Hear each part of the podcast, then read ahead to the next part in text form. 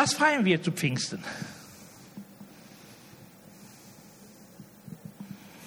Nun, zu Pfingsten feiern wir ein verlängertes Wochenende, nicht wahr?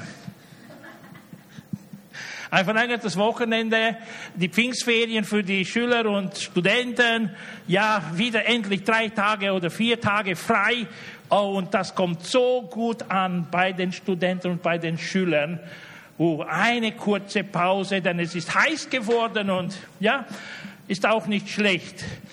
Viele sind aber auch auf Urlaub gereist und ich habe nur bei den Nachrichten gehört, dass es so stundenlange Staus gegeben hat nach Süden ihr wisst ja, an der Adria feiern sehr viele äh, Österreicher zu Pfingsten große Partys und in den vergangenen Jahren ging es nicht mehr so ganz einfach und dieses Jahr wieder alles locker. Also Party an der Adria und ja, das, das ist zu Pfingsten. Ja, so feiern manche Menschen Pfingsten und was soll ich sagen? Wie feiern wir Pfingsten? Pfingsten ist für die christliche Gemeinde, für die Kirche von unbeschreibbarer Bedeutung. Es ist ein Ereignis, das die ganze Geschichte der Errettung durch Jesus Christus geprägt hat. Und wie die meisten schon wissen, wird Pfingsten auch der Geburtstag der neutestamentlichen Gemeinde genannt. An diesem Pfingsttag, wo der Heilige Geist ausgegossen wurde über die Kirche, über die Christen im ersten Jahrhundert nach der Himmelfahrt Jesus, zehn Tage später, ja, dieser Tag ist der Tag der sogenannten Geburt der Gemeinde Jesu. Nun, es gab das Volk Gottes auch früher und es wird es auch in die Ewigkeit hineingeben, wo wir als Gemeinde sein werden. Ja, aber dieser Tag ist unglaublich wichtig und wir werden heute ein bisschen reingehen. Nicht alle Aspekte werden wir ansprechen können, aber ein paar werden wir ansprechen.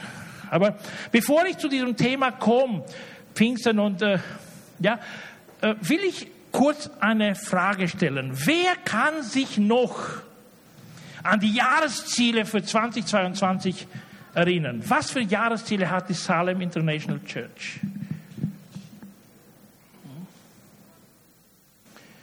Nun, jemand könnte mir flüstern, streben nach Gewinn.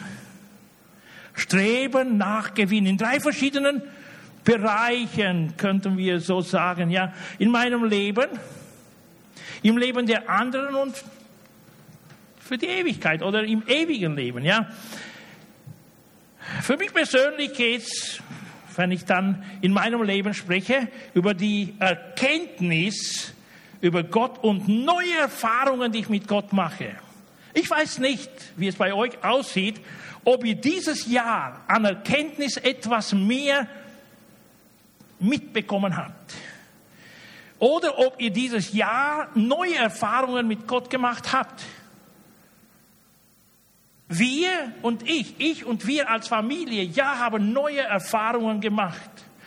Wir hatten neue Herausforderungen und wir haben auch neue Antworten gegeben den Herausforderungen und sicher dadurch entstehen die neuen Erfahrungen mit Gott. Wir freuen uns sehr, dass wir aus der Ukraine drei Personen bei uns haben können.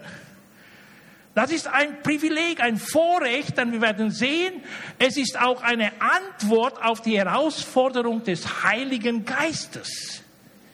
Und der Heilige Geist, wenn der spricht, der möchte auch gehört werden und wenn Gott durch den Heiligen Geist spricht, ist es auch sehr wichtig, dass die Christen Antwort geben, ja. Aber dann gehe ich weiter im Leben der anderen. Ja, was, was ist hier als Ziel gemeint. Dass wir unsere Erfahrungen, unseren Mitmenschen, unsere Erfahrungen mit Gott, mit Mitmenschen teilen. Dass wir einfach ihnen über Jesus Christus erzählen und wie Gott in unserem Leben gewirkt hat. Dadurch werden wir auch heute im Bibeltext sehen, haben viele Menschen zum Glauben an Jesus Christus gefunden. Und dann machen sie die, den größten Gewinn ihres Lebens, den Gewinn für die Ewigkeit Und zwar die Herrlichkeit Gottes, das Erbe Gottes gemeinsam mit Jesus Christus jenseits. Wow. Und dann haben wir im ewigen Leben durch Investition. Äh, ich, ich strebe nach Gewinn im ewigen Leben, indem ich meine Zeit, meine Gaben und mein Geld ins Reich Gottes investiere. Und jetzt komme ich zum Punkt. Was hat das aber mit Pfingsten zu tun? Das sind die Jahresziele des Salem International Church für 2022. Ist aber eng verbunden, ganz eng verbunden, denn um Gewinn zu machen, brauchen wir unbedingt den Heiligen Geist und den Gehorsam Gott und dem Heiligen Geist gegenüber. Ansonsten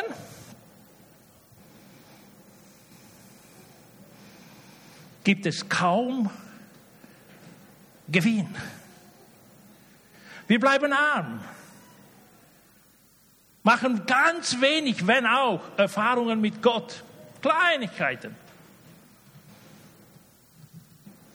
Über die, wenn wir andere dann anhören, wir kaum etwas sagen würden. Wenn ich vergleiche, was für eine Erfahrung ich gemacht habe und dann mit, dem, mit den Erfahrungen, die andere gemacht haben, meine ist nichts im Vergleich. Wenn wir aber mit allem Ernst Pfingsten beobachten, uns gegenüber dem Heiligen Geist öffnen, dann gibt es maximalen Gewinn durch radikale Entscheidungen, die wir treffen können. Maximalen Gewinn durch radikale Entscheidungen. Und zu diesen radikalen Entscheidungen fordert uns der Heilige Geist heraus. Zu Pfingsten und nicht nur vom Pfingsttag im ersten Jahrhundert nach der Himmelfahrt Jesus und bis Christus zum zweiten Mal kommen wird. Bis die Entrückung stattfinden wird. Bis zu dem Zeitpunkt ist Pfingsten unglaublich wichtig für uns Christen. Aber um das Ganze besser zu verstehen, würde ich gerne aus der Bibel lesen. Wer weiß, wo steht über Pfingsten geschrieben? Lukas Evangelium?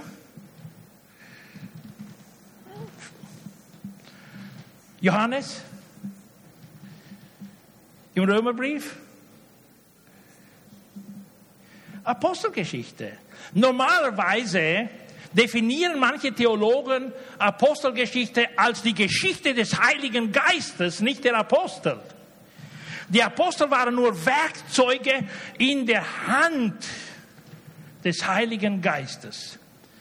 Ich wiederhole. Die Apostel waren nur die Werkzeuge, die der Heilige Geist gebrauchen konnte, weil sie radikale Entscheidungen getroffen haben. Entscheidungen, die uns so sehr herausfordern, dass wir eher den Rücken kehren und weglaufen, statt uns herausgefordert zu lassen. Aber hier das Wort Gottes im zweiten Kapitel, ich werde auch ins erste Kapitel kommen und vielleicht auch dann in andere, weil eigentlich diese, aus meiner Perspektive auch, ist Apostelgeschichte die Geschichte des Heiligen Geistes und der Gemeinde in den ersten drei bis vier Jahrzehnten.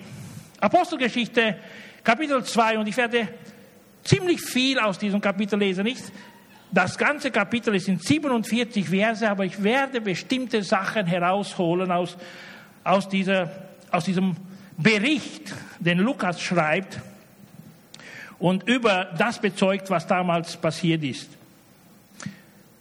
Steigen in den Bibeltext ein, Apostelgeschichte 1. Zu Beginn des jüdischen Pfingstfestes waren alle, die zu Jesu gehörten, wieder beieinander. Plötzlich kam vom Himmel her ein Brausen wie von einem gewaltigen Sturm und erfüllte das ganze Haus, in dem sie sich versammelt hatten. Zugleich sahen sie etwas wie züngelndes Feuer, das sich auf jeden einzelnen von ihnen niederließ. So wurden sie alle mit dem Heiligen Geist erfüllt und fingen an, in fremden Sprachen zu reden, jeder so wie der Geist es ihm eingab.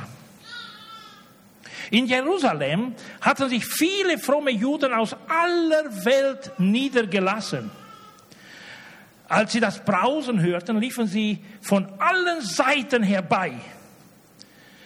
Fassungslos hörte jeder die Jünger in seiner eigenen Sprache reden.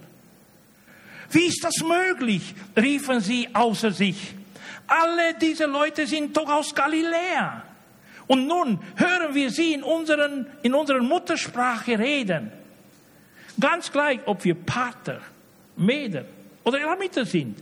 Andere von uns kommen aus Mesopotamien, Judäa, Kappadokien, Pontus und der Provinz Asia. Aus Phrygien, Pamphylien, aus Ägypten, aus der Gegend von Kyrene, Libyen und selbst aus Rom. Wir sind Juden oder Anhänger des jüdischen Glaubens, Kreter und Araber. Doch jeder von uns hört diese Menschen in seiner eigenen Sprache von Gottes großen Taten reden. Erstaunt und ratlos fragte einer den anderen, was soll das bedeuten? Einige aber spotteten die haben doch nur zu viel getrunken. Petrus aber steigt ein. Da hob sich Petrus mit den anderen Aposteln und rief der Menge zu. Hört her, ihr Leute aus Judäa und ihr Einwohner von Jerusalem. Ich will euch erklären, was hier geschieht. Diese Männer sind nicht betrunken, wie einige von euch meinen. Es ist ja erst neun Uhr morgens. Nein, hier erfüllt sich, was Gott durch den Propheten Joel vorausgesagt hat. Bei ihm heißt es, in den letzten Tagen spricht Gott, will ich die Menschen mit meinem Geist erfüllen. Eure Söhne und Töchter werden aus göttlicher Eingebung reden. Eure jungen Männer werden Visionen haben und die alten Männer bedeutungsvolle Träume. Alle Männer und Frauen, die mir dienen, will ich in jenen Tagen meinen Geist geben. Und sie werden in meinem Auftrag prophetisch reden. Petrus erklärt sofort, was passiert. Vers 22. Hört her, ihr Leute von Israel. Wie ihr alle wisst, hat Jesus aus Nazareth in Gottes Auftrag mitten unter euch mächtige Taten Zeichen und Wunder gewirkt. Ja, Gott selbst hat durch diesen Mann gehandelt und ihn so euch gegenüber als seinen Gesandten bestätigt. Aber Jesus wurde durch Verrat an euch ausgeliefert und ihr habt ihn mit Hilfe der Römer, die nichts von Gottes Gesetz wissen, ans Kreuz genagelt und umgebracht. Doch genau das hatte Gott geplant. Boah. Er wusste, was geschehen würde. Und diesen Jesus hat Gott auferweckt und damit die Macht des Todes gebrochen. Springt zu Vers 32. Das ist mit Jesus geschehen. Gott hat ihn von den Toten auferweckt. Wir alle können das bezeugen. Nun hat Gott ihn zum Herrscher eingesetzt und ihm den Ehrenplatz an seiner rechten Seite gegeben. Jesus empfing vom Vater den Heiligen Geist, wie es vorausgesagt war, und gab ihn uns.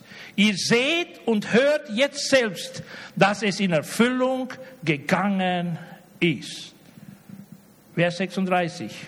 Es besteht also kein Zweifel daran und ganz Israel soll wissen, Gott hat diesen Jesus, den ihr gekreuzigt habt, zum Herrn und Retter gemacht. Als die Leute das hörten, waren sie von dieser Botschaft tief betroffen. Sie fragten Petrus und die anderen Apostel, Brüder, was sollen wir tun? Kehrt um zu Gott, forderte Petrus sie auf. Jeder von euch soll sich in dem Namen von Jesus Christus taufen lassen. Dann wird euch Gott eure Sünden vergeben und ihr werdet den Heiligen Geist empfangen. Diese Zusage gilt euch, euren Nachkommen und den Menschen in aller Welt, die der Herr, unser Gott, zu sich herbeirufen wird. Petrus sprach noch viel mit ihnen, wie sie sich aus dieser zerfallenen Gesellschaft retten sollen. Sie kommen weiterhin zum Vers 42. Alle, die zum Glauben an Jesus gefunden haben, hatten, ließen sich regelmäßig von den Aposteln unterweisen und lebten in enger Gemeinschaft. Sie feierten das Abendmahl und beteten miteinander. Eine tiefe Ehrfurcht vor Gott erfüllte alle Menschen in Jerusalem und er wirkte durch die Apostel viele Zeichen und Wunder. Die Gläubigen lebten wie in einer großen Familie. Was sie besaßen, gehörte ihnen gemeinsam. Wenn es an irgendetwas fehlte, war jeder gerne bereit, sein Grundstück oder anderen Besitz zu verkaufen, um mit dem Geld den Notleidenden der Gemeinde zu helfen. Tag für Tag kamen die Gläubigen einmütig im Tempel zusammen und feierten in den Häusern das Abendmahl. In großer Freude und mit aufrichtigem Herzen trafen sie sich zu den gemeinsamen Mahlzeiten. Sie lobten Gott und waren im ganzen Volk geachtet und anerkannt. Die Gemeinde wuchs mit jedem Tag, weil der Herr viele Menschen rettete. Das ist Pfingsten, beschrieben im zweiten Kapitel der Apostelgeschichte. Unglaubliches Ereignis. Petrus macht klar, Prophet Joel, Prophet David, über den Sohn, den Davids Sohn, später Jesus, ja, über den Tod und die Auferstehung, das Ganze ist in Kapitel drin, und über seine Bestimmung als Herr und Erlöser oder Erretter für die ganze Menschheit. Wunderbar, wunderbar. Aber ich komme zu der Frage, die mich beschäftigt. Wofür den Heiligen Geist? Wofür brauchen Christen oder die Kirche, die Gemeinde den Heiligen Geist? Ist das nur Geschichte für, den, für das erste Jahrhundert der Gemeinde oder ist das Geschichte, die geschrieben wird bis heute? Die der Heilige Geist mit den Menschen schreibt, die sich ihm unterordnen, die ihm gehorchen, die auf ihn achten. Was können wir sagen? Die Kirchengeschichte bestätigt, dass in allen Jahrhunderten bis heute der Heilige Geist durch die Männer und Frauen, die mit ihm zusammen im Reich Gottes gedient haben, Wunder und Zeichen erlebt haben. Geistestaufen in der Form wie damals und dort. Ich komme aus Rumänien. Etwas Ähnliches ist auch in Arad passiert im Haus des damaligen Vorsitzenden der Pfingstbewegung, Rivish Dipei Pavel. Viele Menschen waren versammelt im Gebet. Und auf einmal über dem Haus sah man diese Feuerflammen. Aber das Haus brannte nicht. Die Nachbarn haben das sehen können. Haben sich nur gewundert, was da passiert. Die Gläubigen waren im Gebet und Dutzende wurden mit dem Heiligen Geist erfüllt, wie die 120, die versammelt waren in Jerusalem. Solche Ereignisse sind in allen Jahrhunderten passiert, bis heute. Und das ist noch erlebbar heute. Es ist nicht nur etwas, das der Vergangenheit zugehört, sondern auch der Gemeinde Jesu heute. Denn so hat ja auch Petrus gepredigt zu Pfingsten, diese Verheißung ist für euch und für alle Geschlechter hinter euch, bis der Herr wiederkommen wird. Diese Verheißung ist gültig auch heute. Und deshalb zu dieser Frage, wofür ist der Heilige Geist notwendig? Wofür braucht es den Heiligen Geist? Drei Dinge habe ich mir auserwählt für diesen Pfingsttag heute.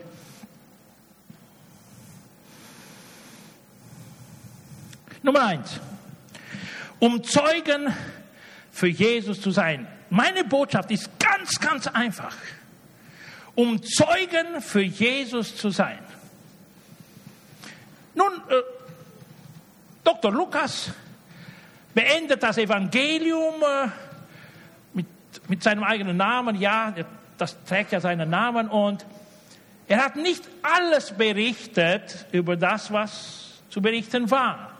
Und weil er in der Apostelgeschichte, ganz besonders im zweiten Teil, sehr aktiv mitgestaltet, ja, schreibt er auch diese Geschichte der Kirche, die erste Kirchengeschichte, und schickt sie dem Theophilus, einem Amtsträger in Rom. Und er berichtet über das, was der Heilige Geist bewirkt hat in den ersten Jahrzehnten der christlichen Kirche, der christlichen Gemeinde. Und äh, er fängt dann die Apostelgeschichte an und sagt, war mit, Jesus war mit seinen Jüngern zusammen, hatten Gemeinschaft und auf einmal einer von den Jüngern fragt ihn, Herr, ist es jetzt an der Zeit, dass du das jüdische Reich wieder auf die Beine stellst, wird es wieder eine so goldene Zeit geben wie zur Zeit von David und seinem Sohn Salomo oder äh, und Jesus stoppt ihn, hey, stopp ein bisschen. Er sagt nicht, dass er nicht einmal dieses Reich aufrichten wird, aber er sagt ihnen was anderes. Hey, etwas viel wichtiger als das Reich, das kommen wird und es ist unterwegs, es wird kommen, das tausendjährige Reich, nach der Entrückung auf jeden Fall. Das Reich hat Gott bestimmt, die Zeit für das Reich hat Gott bestimmt. Jetzt ist etwas anderes unglaublich wichtig. Und mit Vers 8 im ersten Kapitel heißt es dann, was Jesus sagt, aber ihr werdet den Heiligen Geist empfangen, das ist Pfingsten, und durch seine Kraft und durch seine Kraft und durch seine Kraft meine Zeugen sein in Jerusalem, in ganz Judäa, in Samarien und überall auf der Erde.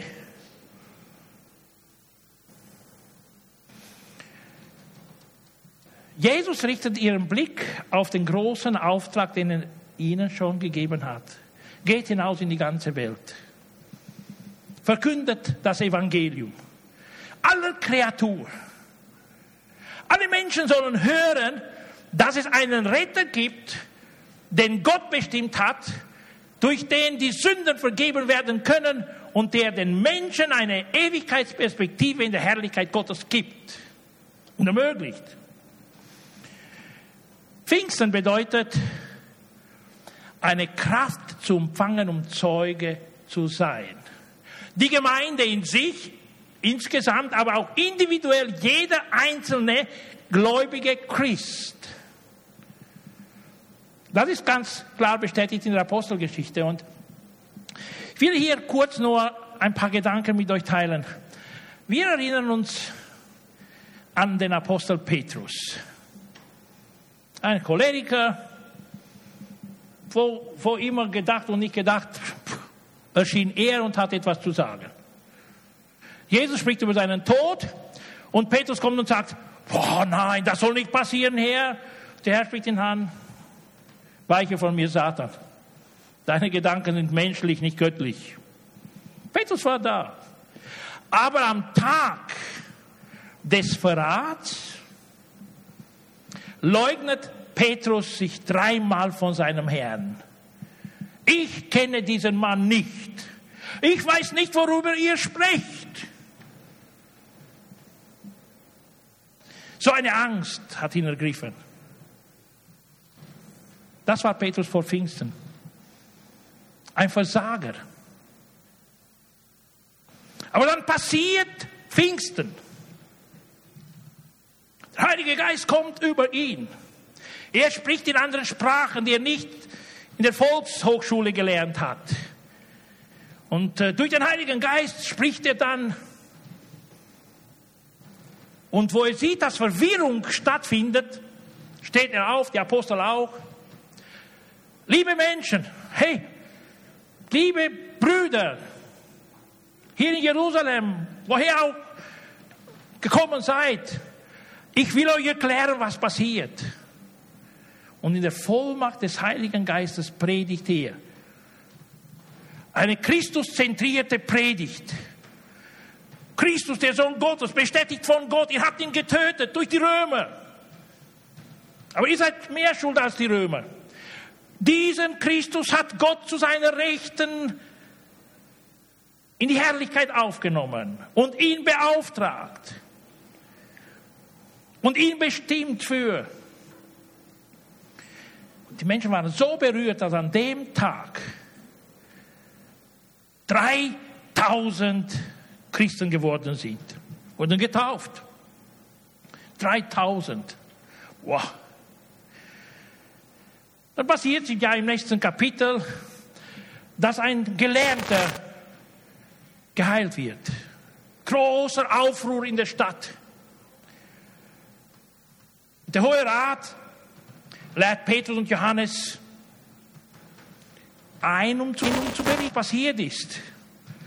Und sie sprechen in so einer Art, nicht wie früher im, im Hof vom, vom, vom äh, hohen Priester, sondern wie ein Bevollmächtigter vom Heiligen Geist jetzt, äh, wo sie bedroht werden, nicht mehr über Jesus zu reden und äh, ihn nicht mehr zu verkündigen und so weiter und so fort, dann voller Kraft vom Heiligen Geist, voller Mut, sagt Petrus, hey, überlegt selbst, sollten wir den Menschen uns mehr unterordnen als Gott?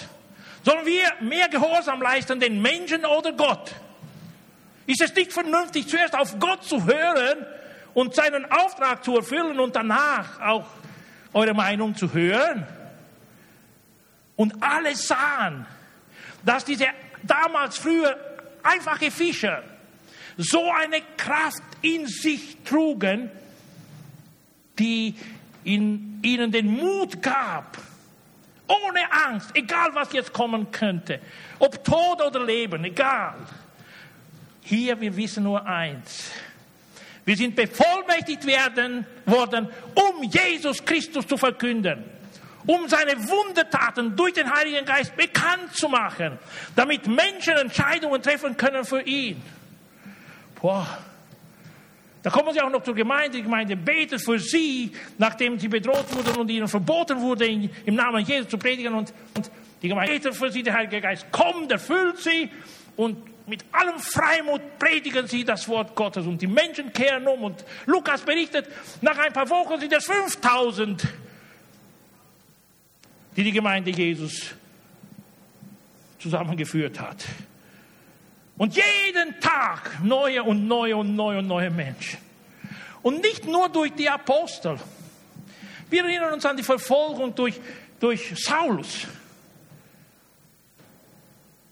Es kam dann eine Verfolgung über die Gemeinde in Jerusalem.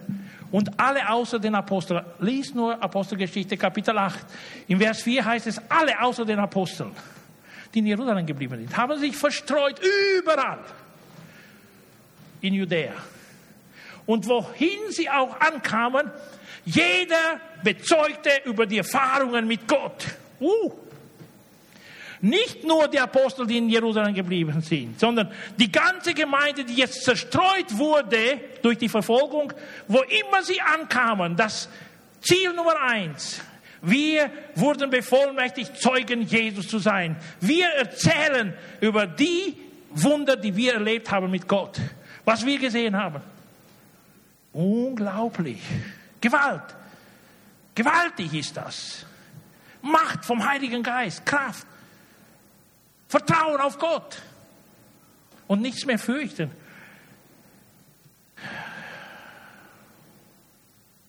Das ist was Pfingsten bedeutet für die Kirche. Damals und bis heute sollte es gleich sein. Ich will es noch nicht anwenden, wie es bei uns aus, ausschaut. ob wir auch Erfahrungen noch mit Gott machen, um Gewinn zu machen, so wie wir unsere Ziele für dieses Jahr haben und ob wir dann auch weiter äh, streben nach Gewinn im Leben anderer. Aber ich komme zu diesem Punkt sicher noch ein bisschen zurück später. Gedanke Nummer zwei. Wofür den Heiligen Geist für die Christen in unserer Zeit? Um eine außergewöhnliche Gastfreundschaft zu bewirken um eine außergewöhnliche, außergewöhnliche Gastfreundschaft zu bewirken, damit die Gemeinde Jesu in Hausgemeinschaften gelebt werden kann. Wir haben ja hier im letzten Teil des äh, Kapitels gelesen, dass sie in ihren Häusern sich zum Abendmahl trafen, Gemeinschaft hatten, miteinander beteten, so eine Gastfreundschaft. Jeden Tag kamen sie in irgendeinem Haus zusammen. Und es waren nicht nur eine oder zwei oder fünf Familien, die gastfreundlich waren, wie man manchmal versucht zu, so, zu rechtfertigen. Ja, äh, unsere Gabe ist nicht die Gastfreundschaft. Es gibt manche, die sehr gastfreundlich sind und ich kenne ein paar Familien auch in unserer Gemeinde, die immer wieder Gäste haben, die immer wieder jemanden am Tisch haben. Und wenn jemand hier vorbeifährt und gerade im äh, Autohof äh, stehen bleibt für ein, zwei Tage, dann hat er schon jemand in der Region, wo er essen kann. Und ja, nicht nur so, sondern die ganze Gemeinde. So eine Gastfreundschaft, so eine Offenheit, so eine Opferbereitschaft. Jeder war willkommen und in diesen kleinen Hausgemeinschaften, stellt euch mal vor, wie sie die Menschen gewonnen haben. Das Wunder ist am Tempel passiert. Der Gelähmte wurde geheilt. Das ist sofort in der ganzen Gemeinde bekannt geworden. Und jetzt treffen sie sich am Abend, sie brechen das Brot und sprechen über dieses Wunder Gottes. Und da gibt es auch Nicht-Christen. Und wenn sie das hören, Hänsegaut, äh, äh, Gänsehaut, Gänsehaut. Ja, wow, ist das wahr? Ja, das ist wahr. Und wie ist das passiert? Im Namen von Jesus, den Gott gesalbt hat als einzigen Retter. Uh. Und jeden Tag in diesen Hausgemeinschaften kamen Menschen zum Glauben, weil sie nicht nur Bibelstudium machten und beteten, sie, sie machten ja Bibelstudium dort, sie, sie haben ja sie unterhalten mit der Apostellehre aber sie hatten Gemeinschaft und teilten die Erfahrungen mit Gott miteinander. Und das hat Gewaltiges bewirkt. Viele Menschen kamen zum Glauben in diesen Hausgemeinschaften. Denn dort wurde über diese Wundertaten Gottes gesprochen.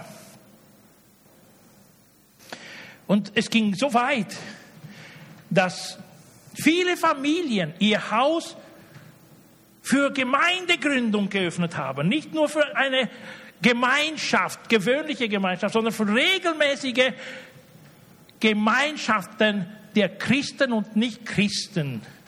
Wenn wir Apostelgeschichte lesen, dann finden wir zum Beispiel einmal eine Familie Aquila und Priscilla oder Priska. Und sie waren nicht nur offen, immer wieder bei ihnen Hauskreise zu zu, zu äh, organisieren, sondern sie haben in mehreren Fällen, wo sie von einem Ort zum anderen umgezogen sind, in ihrem Haus Gemeinden gegründet. Gemeinden gegründet. Und dann sind sie in eine andere Stadt gezogen und haben wieder in ihrem Haus eine Gemeinde gegründet und sind weitergezogen und haben wieder eine Gemeinde gegründet in ihrem eigenen Haus. Eine außergewöhnliche Gastfreundschaft für Menschen aller Kategorien, die gerettet werden sollen für Christen und Nichtchristen, die zusammenkommen in die Gemeinschaft der Christen, der Gläubigen und über die Wundertaten Gottes sprachen, Leben teilten, gemeinsam gegessen haben. Was für ein Wunder. Außergewöhnliche Gastfreundschaft. Ich komme auch zum dritten Punkt, zum dritten Gedanken und sag so, wofür der Heilige Geist für die Christen für die Gemeinde? um eine Bereitschaft für Gott zu ermöglichen, indem Menschen sich und ihr ganzes, ihren ganzen Besitz ins Reich Gottes investieren. Boah. Schaut mal, was es hier sagt. Vers 44, den wir gelesen haben. Die Gläubigen lebten wie in einer großen Familie. Was sie besaßen, gehörte ihnen gemeinsam. Puh. Mein Auto, dein Auto. Wo ist der Schlüssel? Ich brauche das Auto. Hey, die Frau und das Auto sollst du nie ausborgen. Ja, einfach. Das Auto. Den Esel. Deinen Pferdewagen. Deine Kuh. Was auch immer, ja. Alles gehörte allen. Jetzt verstehen wir vielleicht ein bisschen besser die Heißklimakulturen, wenn sie zu uns kommen. Ich weiß nicht, wie viel ihr mit Afghanen, mit Iranern und so weiter, mit Menschen aus dem Mittleren Osten verbracht habt. Aber bei ihnen sieht das so aus. Wenn, wenn einer etwas hat, haben alle. Die sind bereit, zusammenzutun, Gemeinschaft zu pflegen und so weiter und so fort. Aber hier ist es hier geht es um eine Bereitschaft, die der Heilige Geist bewirkt hat im Leben der Gläubigen. Und ich lese noch einen, einen Abschnitt aus dem vierten Kapitel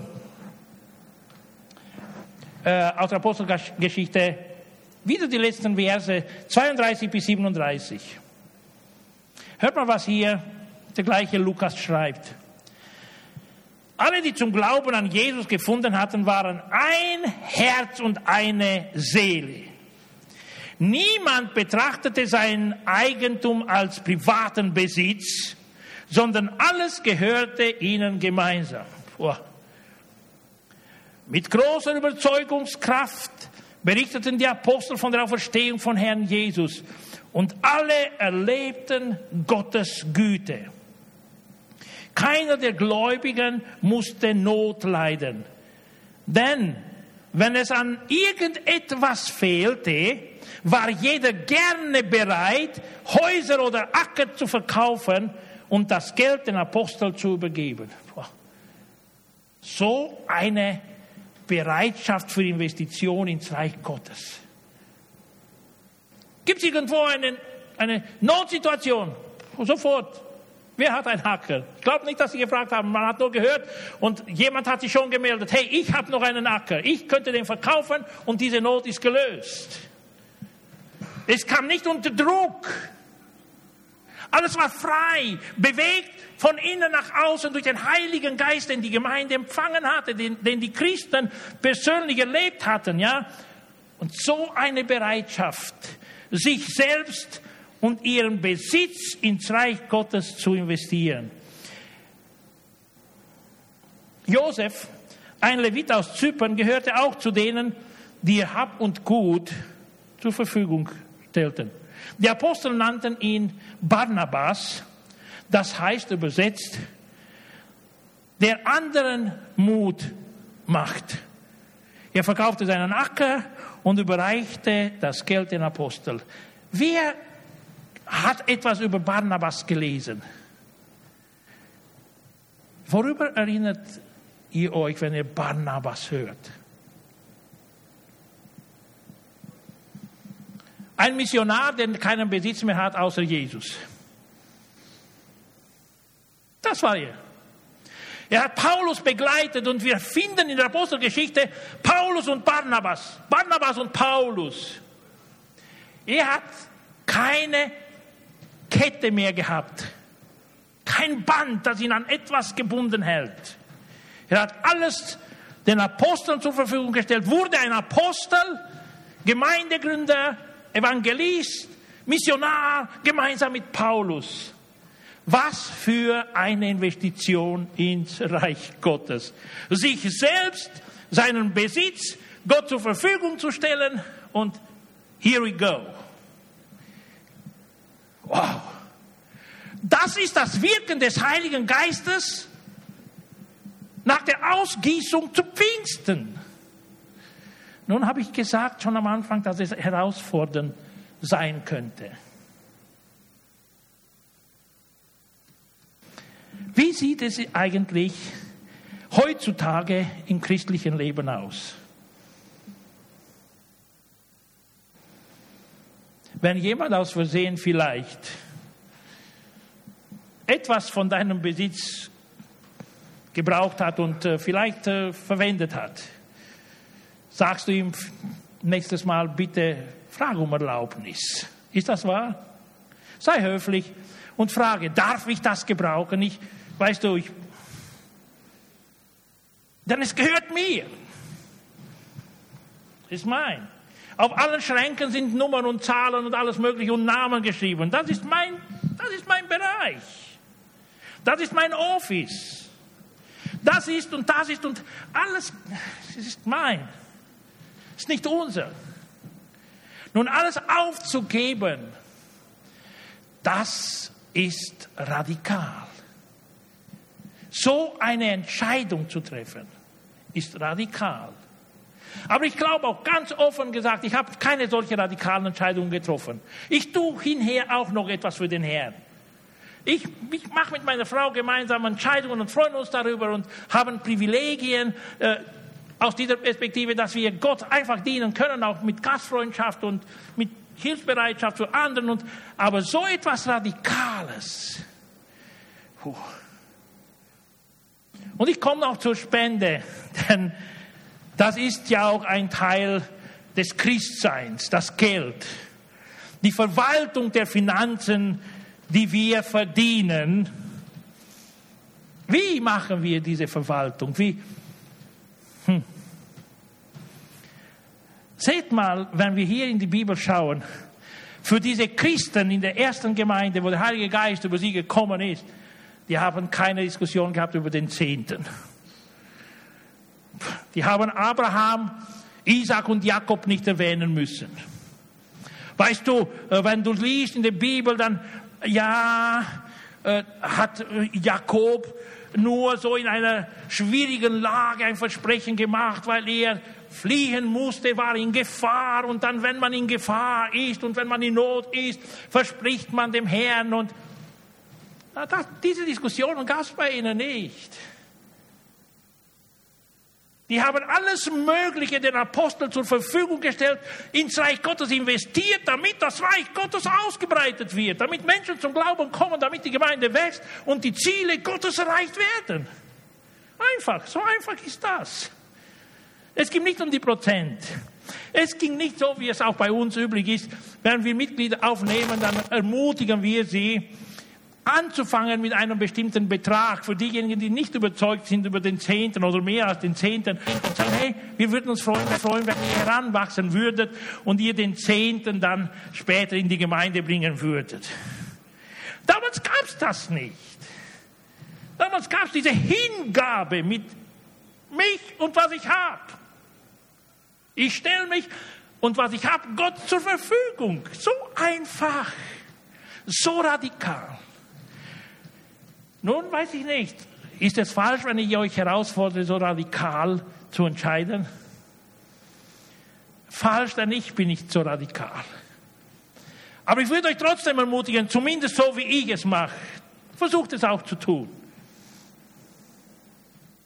Versucht euch selbst, euer Haus, vielleicht auch ein Zimmer noch, wenn möglich, wenn nicht das ganze Haus, aber euren Zehnten und vielleicht noch etwas dazu, Vielleicht nimmst du auch zu Pfingsten noch jemanden zu dir an deinen Tisch, an deinen Stammtisch noch unten in, in Uganda. Ihr erinnert euch, habe ich ermutigt am Anfang des Jahres. Lasst uns diese Perspektive, die Christus durch die Ausgießung des Heiligen Geistes der Gemeinde gegeben hat, vor Augen halten. Und lasst uns Pfingsten erleben und leben. Erleben, erfüllen. Diese Erfüllung vom Heiligen Geist oder mit dem Heiligen Geist zu erleben und dann uns Gott widmen. Dann ist Urlaubszeit gut, denn wo immer sich eine Gelegenheit ergibt, erzählen wir etwas von Herrn. Sie brauchen auch Ruhezeit. Sie brauchen. Aber man, man ist eigentlich in der Hand Gottes und zu seiner Verfügung, egal wo wir sein würden. Und wir würden dann auch die Gelegenheiten besser wahrnehmen, wenn er sie uns schenkt. Und sie würden kaum Gelegenheiten verpassen, die uns vom Herrn geschenkt werden. Und wir würden es auch nicht bereuen, hey, ich hätte das tun können und leider ist es jetzt zu spät. Es tut mir leid. Es geht jetzt nicht mehr. Das würden wir nicht erleben. Wenn wir Christen sind, dann wünsche ich mir Folgendes heute, dass wir uns ein bisschen, ein paar Sekunden, vielleicht auch ein paar Minuten Zeit nehmen, unser Christsein zu überdenken. Unsere Hingabe, unsere Bereitschaft für den Dienst, unsere Investitionen und alles noch einmal zu überlegen, zu evaluieren und vielleicht noch einmal auf den Herrn schauen, zum Herrn schauen und sagen, sorry Lord. Ich habe dir und der Gemeinde versprochen, regelmäßig den Zehnten zu geben. Ich habe es nicht getan. Alles kann ich nicht nachholen. Aber ich will mich entscheiden, ab jetzt treu mein Versprechen einzulösen. Das könnte sein. Es wäre gut. Es ist empfehlenswert fürs Reich Gottes, für die Gemeinde. Aber nicht nur, es geht nicht nur um Geld. Es geht zuerst um mich. Denn ich kann das Geld nicht loslassen, wenn ich nicht mich zuerst dem Herrn gebe. Herr, hier bin ich, gebrauche du mich.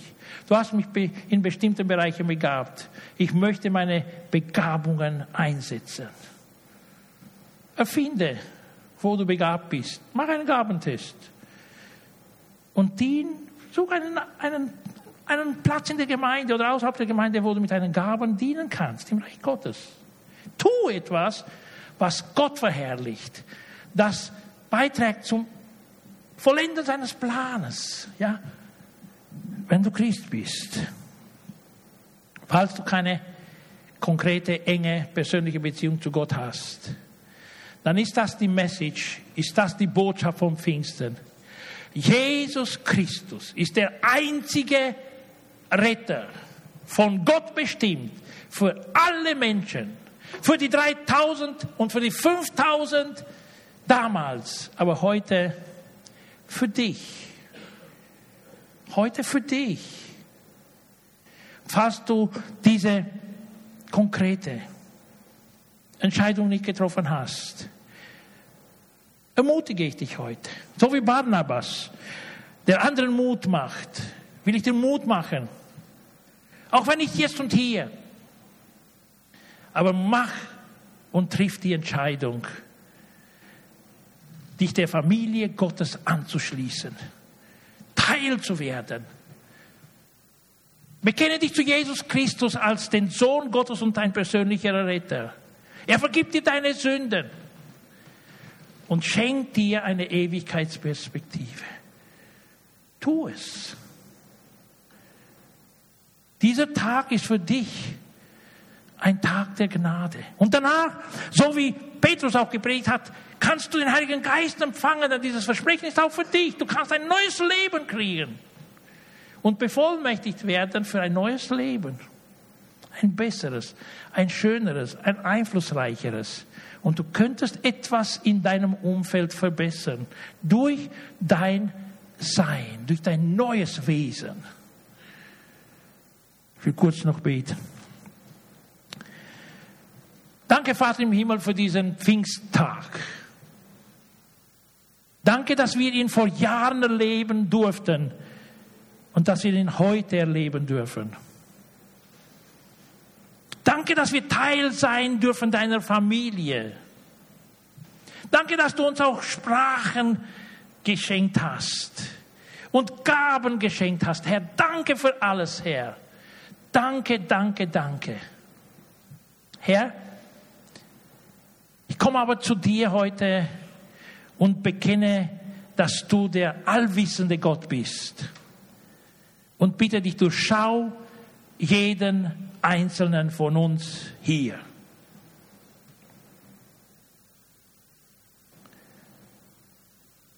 Du hast uns erschaffen. Wir haben dein Ebenbild. Herr, prüfe unser Herz und schau, wie es in uns aussieht, was Pfingsten betrifft. Die Beziehung zu dir und zum Heiligen Geist, zu deinem Wort. Und Herr, wenn du herausfindest, dass wir nicht am richtigen Platz sind, nicht die richtige Haltung haben, dann Herr, führe uns auf den richtigen Weg. Bevollmächtige uns für die Werke, die du im Voraus vorbereitet hast für uns, sie zu erfüllen. Lass uns jede Gelegenheit ausnutzen, die du uns schenkst, damit wir dir dienen können. Mit aller Hingabe. Im Namen von Jesus. Amen. Ich bitte den Ronny noch nach vorne. Sie werden uns gemeinsam, glaube ich, auch mit Elom in noch ein Lied führen. Lasst uns gemeinsam mit ihnen in einer Hingabehaltung vor Gott kommen und unser Herz vor ihm bewegen. Und lasst den Heiligen Geist Einfluss nehmen in eurem Leben und ich in meinem Leben, damit wir wohlgefällig sein können vor unserem Herrn. Amen.